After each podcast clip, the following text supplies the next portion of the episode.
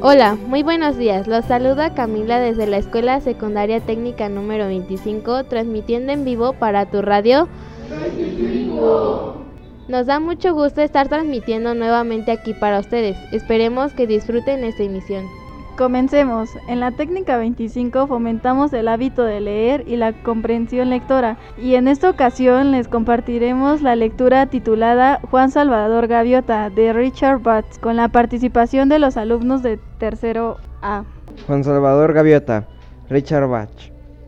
Después de que Juan Salvador Gaviota tenía bien predeterminados sus criterios por los cuales se basaría su vida, que era el arte de volar, empezó a desarrollar técnicas de velocidad muy avanzadas.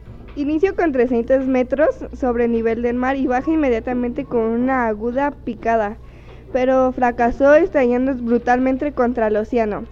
El segundo intento lo realizó a 700 metros, tomando el antecedente anterior. El mantener las alas quietas hasta 70 kilómetros y después aletear lentamente hasta descender. En este intento lo logró consiguiendo satisfactoriamente una velocidad de alrededor de 100 kilómetros por hora, aunque le costó mucho trabajo. Al poco tiempo de una semana de constantes prácticas, Juan Salvador Gaviota, bajo los consejos de vuelo de la gaviota mayor, decidió intentarlo desde 700 metros en picada. Ese día despejado, Juan ascendió hasta la distancia, se preparó, calentó un poco las alas y empezó a descender. Mientras descendía, aleteaba más rápido y su cuerpo lo mantenía firme. Llegaba a los 100 kilómetros, apenas en los primeros 10 segundos y seguía acelerando aún más.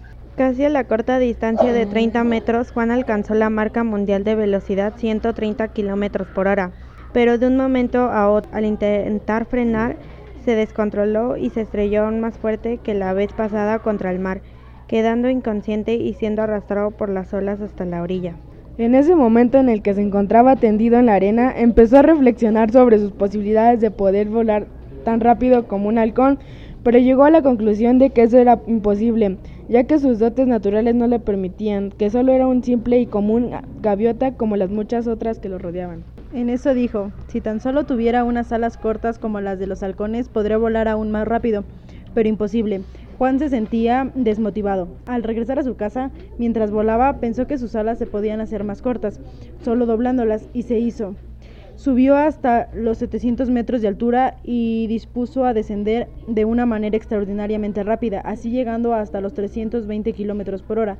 Al ver que no podía controlar más su vuelo, fue reduciendo la velocidad poco a poco hasta poder aterrizar. Al darse cuenta de su logro, Juan pensó en muchas cosas, de que ahora en adelante al volar tendría un nuevo sentido para la bandada, que serían los seres más rápidos de las aves, podrían ser admiradas por otras especies, podrían ser libres.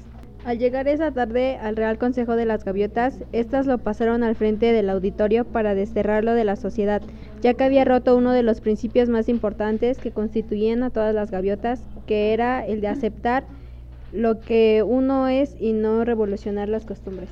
Juan se sorprendió y les exclamó que se encontraban en una confusión, que al contrario, que lo deberían honrar por el descubrimiento que acaban de hacer de la velostécnica para volar a más de 300 kilómetros y poder cazar más fácil pero el consejo le dio la espalda y lo retiró de aquella costa de donde vivía, hacia los acantilados que era donde vivían los exiliados de la sociedad. Tristemente, Juan Salvador Gaviota se retiró a los acantilados a seguir su entrenamiento aéreo. En todas sus aventuras vividas en esos acantilados pudo internarse dentro de la selva, disfrutar aquel suculento pez que se encontraba tres metros dentro del mar, etc. Así fue creciendo hasta que se encontró con una bandada en la, cual se encontró con Pedro Gaviota, una gaviota que tenía la misma mentalidad que Juan cuando este era pequeño. Juan le enseñaba todas las técnicas que usaba al volar para hacer de Pedro un digno aprendiz que todos los conocimientos y que no le importe lo que los demás piensen. Al poco tiempo de encargarle que no deje llevar por los rumores, que diga que este y que si por algún motivo llegara a conocer una gaviota con destellos de ser diferentes a los demás, que lo ayudara. Agradecemos a la maestra Eugenia Rodríguez por la coordinación y apoyo para llevar a cabo este proyecto. No olviden visitar nuestro blog escolar Escuela Secundaria Técnica 25mmcc.blogspot.com, donde podrán escuchar esta transmisión y muchas más. También nos pueden seguir a través de Spotify. Si quieres participar con nosotros con algún tema o te interesa algo en especial que tratemos, acércate aquí a la biblioteca escolar.